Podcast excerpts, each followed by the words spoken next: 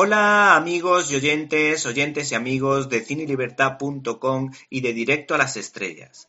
Hoy en Críticas en un Minuto, vuestra sección favorita, vamos a hablaros del Hilo Invisible, que es una de esas películas glamurosas que ha entrado en la carrera por los Oscar con la nada despreciable cifra de seis nominaciones. Esta producción cuenta con el muy querido por el público Daniel Day-Lewis, que llevaba cinco años sin participar en una producción, y al que todos recordamos por la gran cinta de aventuras El último moicano, cuya banda sonora es inolvidable. Es uno de los actores con más Oscar en su haber.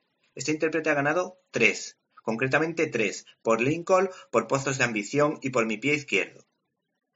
Este actor no muy prolífico vuelve a formar tándem con el cineasta Paul Thomas Anderson, director de la citada e impactante Pozos de Ambición, que tuvo ocho nominaciones a los Oscar y dos premios.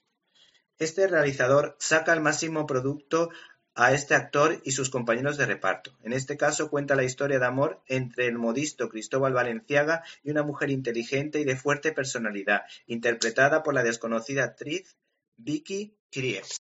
Cuando uno se acerca a un largometraje de... ¿Te está gustando este episodio? Hazte fan desde el botón apoyar del podcast de Nivos.